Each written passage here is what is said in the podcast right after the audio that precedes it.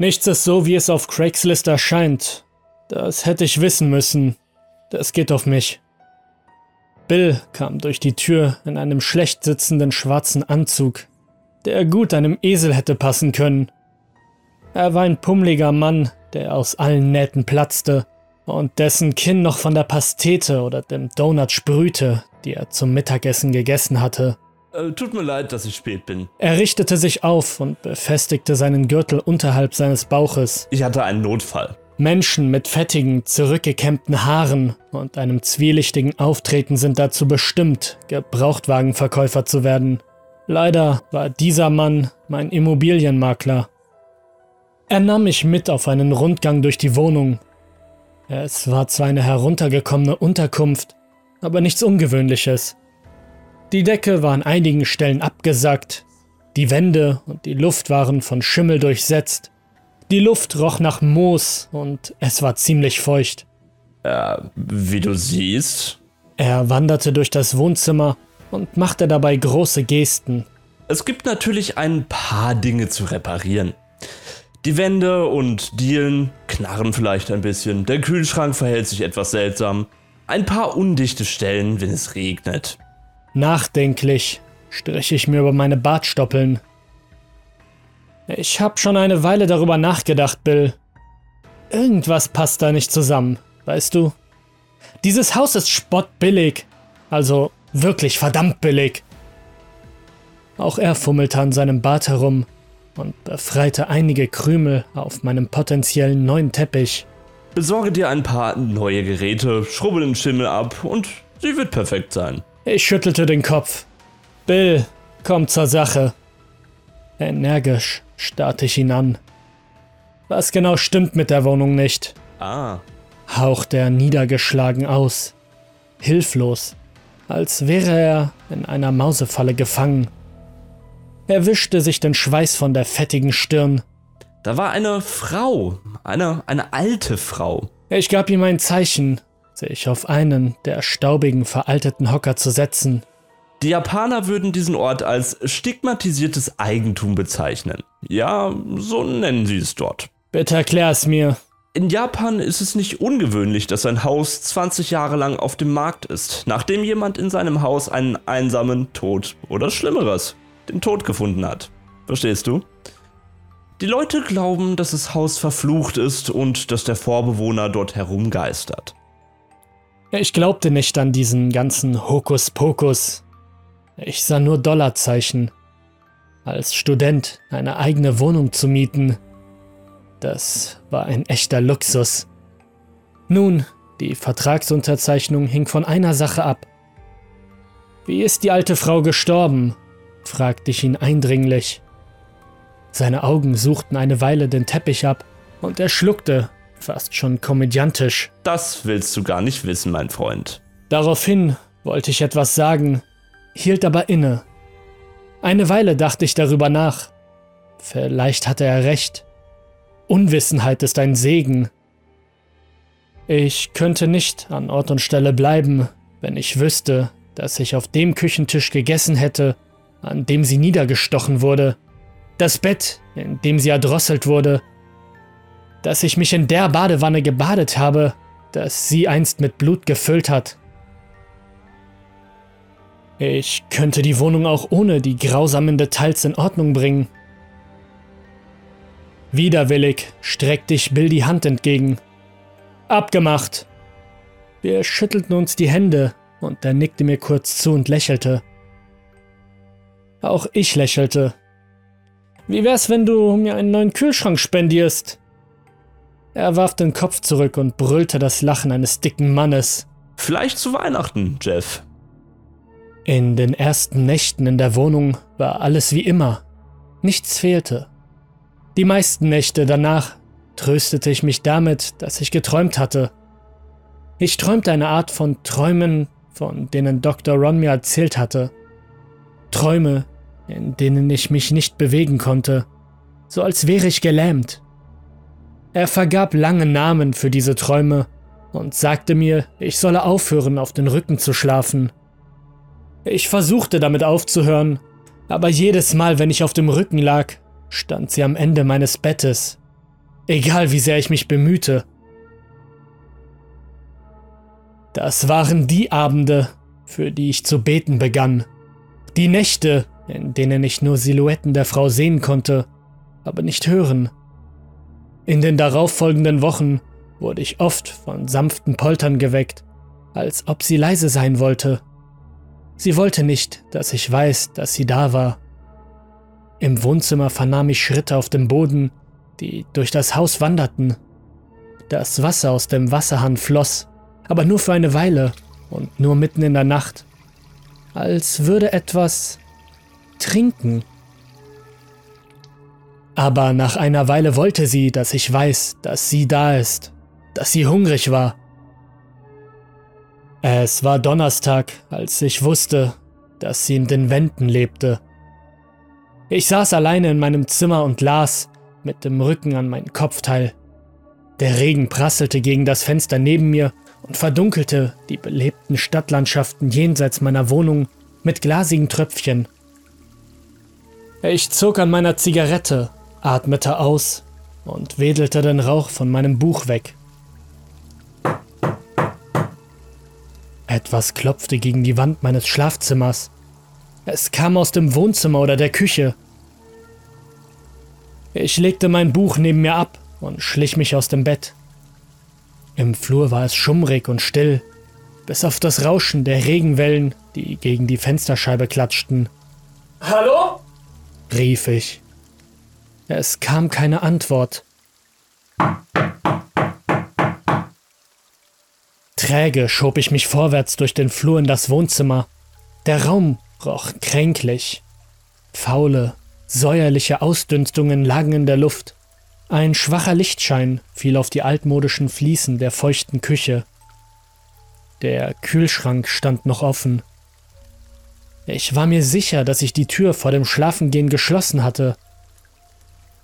Als das Geräusch des Regens vom Wind verweht worden war, spitzten meine Ohren, als ich den Wasserhahn laufen ließ. Zügig machte ich mich auf den Weg in die Küche, wobei der Boden knarrte, als ich ging. Ich drehte den Wasserhahn zu und schloss die Tür des Kühlschranks. Eine Weile starrte ich ihn an, und ein kleiner Verdacht keimte in meinem Kopf auf. War ich nur vergesslich? Licht aus. Ich suchte das Wohnzimmer und die Küche ab.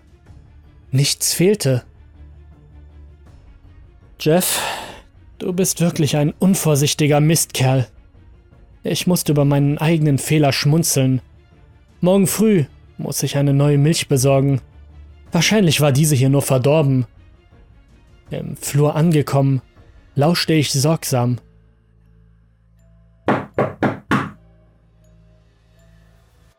Etwas war hinter mir. Ich rannte den Flur entlang, vorbei an der Toilette und dem Arbeitszimmer und warf mich in mein Bett. Es dauerte eine Weile, bis ich wieder zu Atem kam. Das Geräusch kam aus dem Inneren der Wohnung. Man konnte es in den Wänden hören. Mein Kopf pochte wegen des rasenden Herzschlags.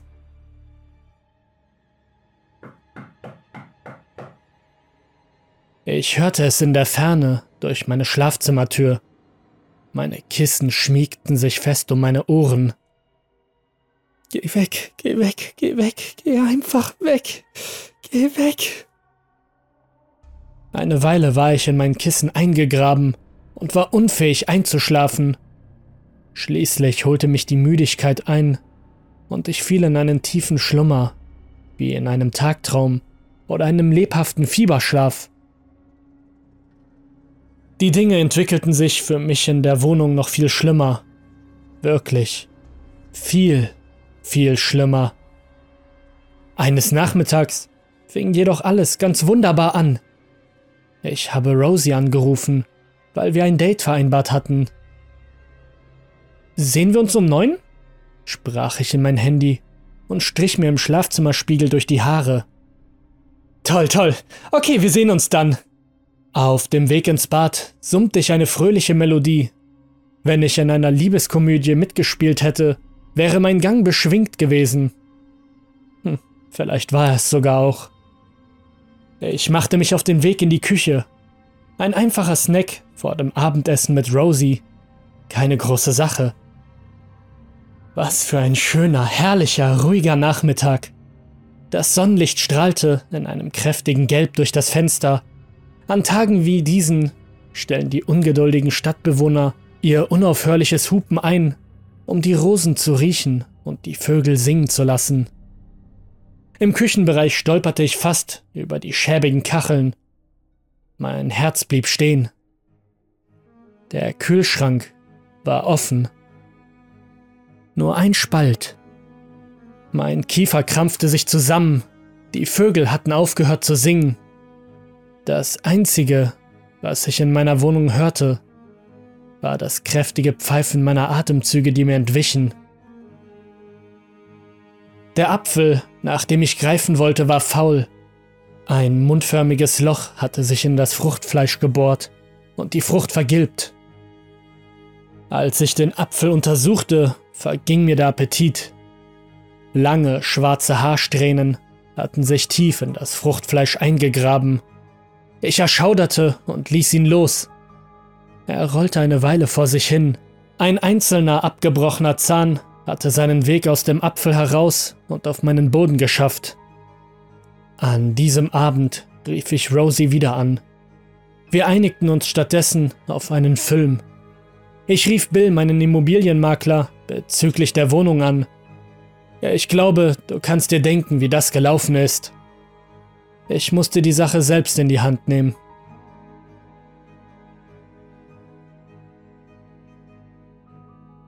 Ein paar Nächte später beschloss ich, auf sie zu warten. In der dunklen Lounge der Küche saß ich und beendete die letzten Kapitel meines Buches.